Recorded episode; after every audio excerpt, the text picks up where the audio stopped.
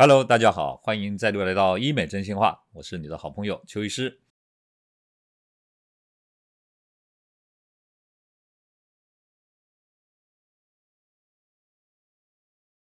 那今天哈，邱医师想跟大家谈的就是疤痕的问题。像我在做手术的时候，经常遇到有的女生跟我说：“邱医师，我有蟹足肿体质，能不能手术？”坦白讲，邱医师去年也稍微烫到了一下下，所以我的手呢也有一些疤痕。所以刚好我自己亲身体验，那也跟大家分享我们医学实证的一些资料。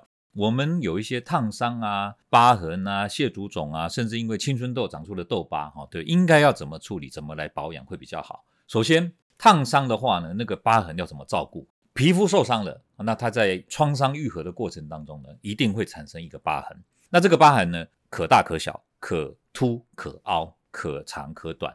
你要照顾的好的话，你疤痕就会越淡化越不明显啊，这个是我们努力的目标。通常疤痕哦，就是在皮肤受伤以后了，它会一个修复的过程。那通常会经过三个时期，第一个时期就是大概三天内，它会先产生发炎的现象，就是会疼痛，你那时候觉得热痛啊。再来呢，过了三天以后，一直到三个礼拜之内，不到一个月的时间，它就开始在增生了，就是皮肤开始要增加新的组织，要把那个伤口把它弥补起来，把它对齐起来，让它重新有一个皮肤，这个就是增生期。好，那增生期之后呢？它大体上那个皮肤已经不是一个凹洞了，已经有连接起来了。这个时候底下就会经过一个重塑期，从三个礼拜一直到好几年之间，它都一直在变化。哦，这个时间可以长达数年到数十年。所以有的时候你会发现，你小时候受伤的那个疤痕哦，到了二三十岁以后，你会发现，哎，奇怪，跟你小时候不太一样。为什么？因为就是表示疤痕一直在重塑。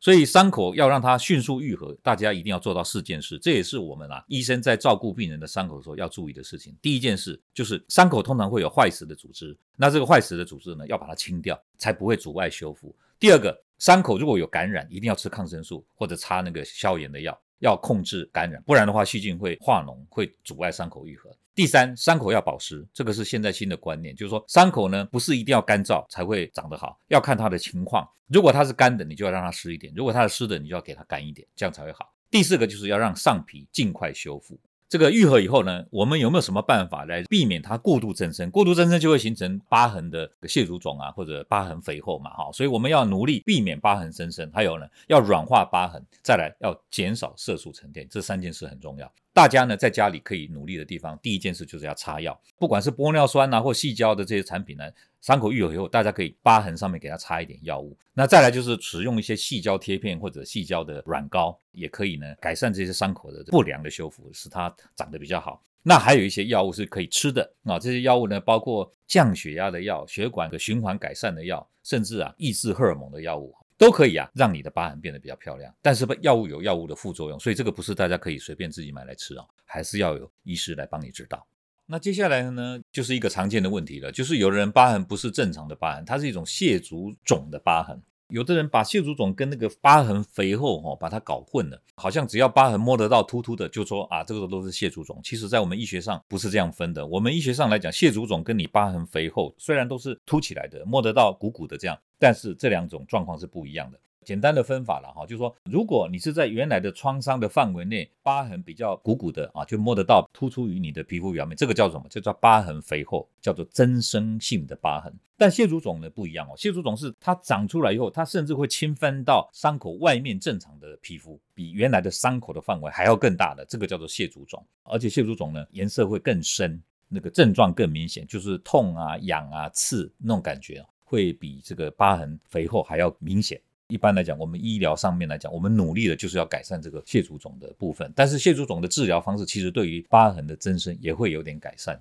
那这怎么办呢？在我们医疗上来看哦，治疗蟹足肿的方式有几个方式，一个是擦药，还有一个是打药，还有一个是手术切掉，再来就是照镭射或照放射，还有冷冻治疗，有这六种方式。那擦药刚刚就是有跟大家讲过了嘛，就是说你可以在伤口上擦一些改善疤痕肤质的这个药物，这个可以擦的哈。打药的话呢，就是一般来讲，大家听过哈，就是在疤痕里面施打类固醇，但是你们都不知道哈，除了类固醇以外，还有可以打别的东西。我们也可以把肉毒杆菌素哈打在这个疤痕里面，对于那个疤痕消疤也有帮助哦。有一种抗癌药也可以打在疤痕当中。类固醇哦打下去不是百分之百有效，有有一些人会没有效果，但是效果算不错了哦。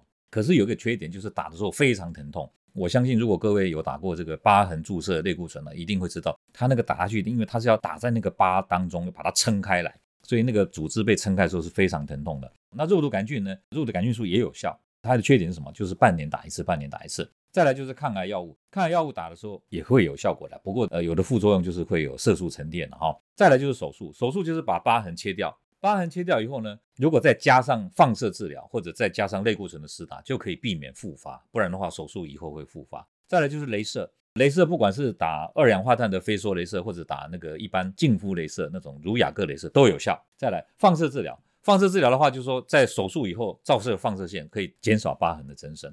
最后一个就是冷冻治疗，冷冻治疗分两种，一种是表皮喷一种冷冻剂，喷在那个疤痕上面，不过这个对于比较厚的疤痕没有效果。另外一种冷冻治疗是注射在疤痕里面的，就是用一个导针进去放一个冷的刺激，让那个疤痕能够有治疗的效果。这些蟹足肿现在其实是有很多治疗的方式，不是一个方法可以适用所有的人，也不是所有人都用同一种方法，要看你尝试过以后有没有效果，然后再决定下一步应该怎么做。大家可以参考一下。最后啊，再跟大家谈的就是痘疤的话怎么办？青春期形成的这个痘子哈，如果你能照顾好一点，当然比较不会形成痘疤。而且如果在形成的过程当中，不要去挤压它，不要让它发炎，好好的治疗，基本上来讲呢，就比较不会造成痘疤的问题啊。不过邱医师在门诊当中也有遇到过好几个案例，就是他跟我说，邱医师，我痘疤我都没有去挤它，或者是去抠它。可是呢，过了青春期以后，还是形成了这个痘疤很严重的皮肤哈，没有办法，像这样的案例呢，就是只好呢找专业的医师来帮你治疗哈。痘疤的治疗啊，呃，主要分成两种啦，可能大家上网找资料看到好多不同类型的痘疤，其实主要就是把它分两大类，一个就是凸起来的疤，一个是凹陷的疤。凹陷的疤哈，因为它凹陷的形态不一样，所以有的人分成冰凿型啊，什么车厢型啊，什么浅层滚动型啊，什么超严重凹疤。从小到大啊，就是冰凿很简单嘛，就像一个冰垂下来那种，像一个凿子一样啊，那个叫冰凿型，所以它就是很小尖锥形的那种凹痕。那车厢型就是比较大嘛，对不对？浅层滚动那又更平更大，严重凹疤就又更大。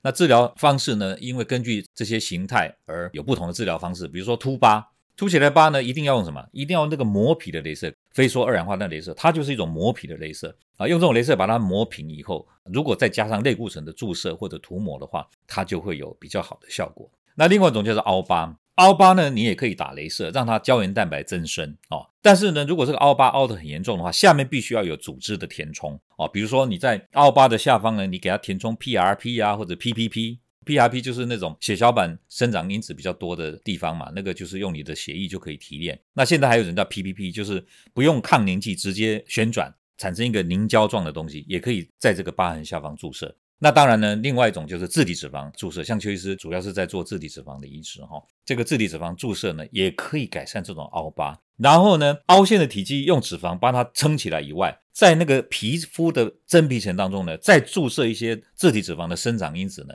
就可以让这样的凹疤呢得到比较明显的改善。那邱医师呢，在我们医生的读书会主持的过程当中呢，我也跟很多医生谈论过这个问题，就是说脂肪哈，自体脂肪除了它是一个组织的填充以外，其实它也是一个很好的再生年轻化的一种组织，一种武器啦。就是你可以拿它来改善很多老化的问题，还有像这种皮肤再生的问题。哦，这个以后有机会再跟大家多谈一点。反正就是说凹疤的部分呢。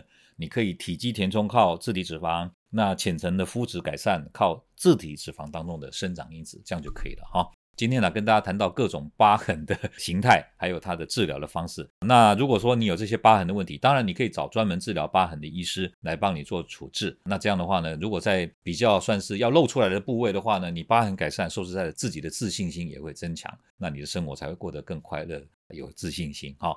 希望今天分享的讯息呢，对你有所帮助。欢迎大家锁定医美真心话，我们下回再见啦，拜拜。